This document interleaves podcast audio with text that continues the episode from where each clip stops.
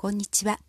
美しくなる食習慣をご提案するクレールロゼ優美薬膳です。この一年をより美しく過ごすためにテーマは心地よさとゆるくです。前々回のポッドキャストでホリスティック東洋医学では心と体はつながっていると考え今以上にあなたを美しくする方法も百人百用であるとお伝えしました。そして前回はストレスを多く感じると痩せられない。太れない。これは個体差。感情や消化力などの違いによるもの。あなたの根本的な原因を知ることは大切。それがわかるのはあなたであり過去の私の片頭痛の体験もお伝えしました。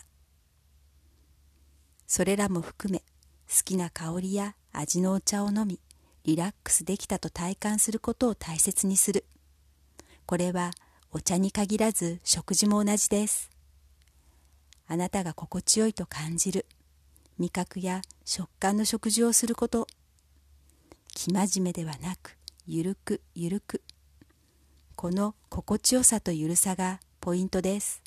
それは心身の一体感を実感しやすいから。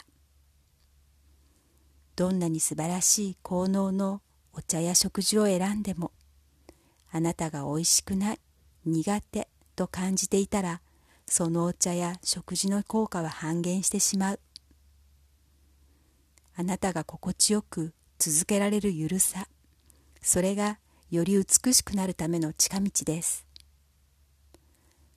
過去の私は疲労困憊な時があり連日高麗人参をとっていましたがとうとう体が悲鳴を上げました。高麗人参を取ると余計に気持ち悪くなる。元気になるつもりで取っていたのに本末転倒ですね。そこでやめて飲み物は白湯食事は粗食にしました。するとあっという間に回復したのです。これは薬膳の基本である。消化できないものは毒と考える。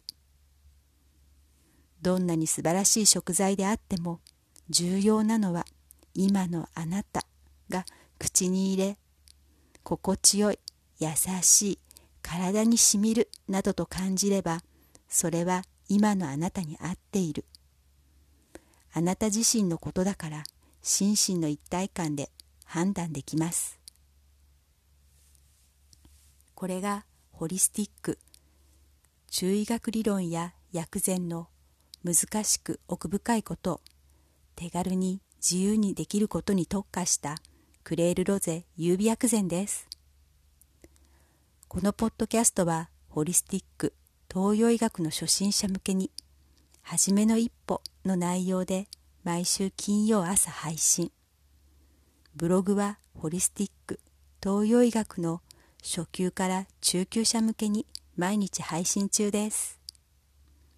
本日のポイントは3つ。あなたが心地よく続けられるゆるさがより美しくなる一番の近道。あなたが消化できないものは毒と考える。今のあなたに合っているか。最後までお聴きくださりありがとうございました。美しくなる食習慣をご提案するクレールロゼ優美薬膳でした。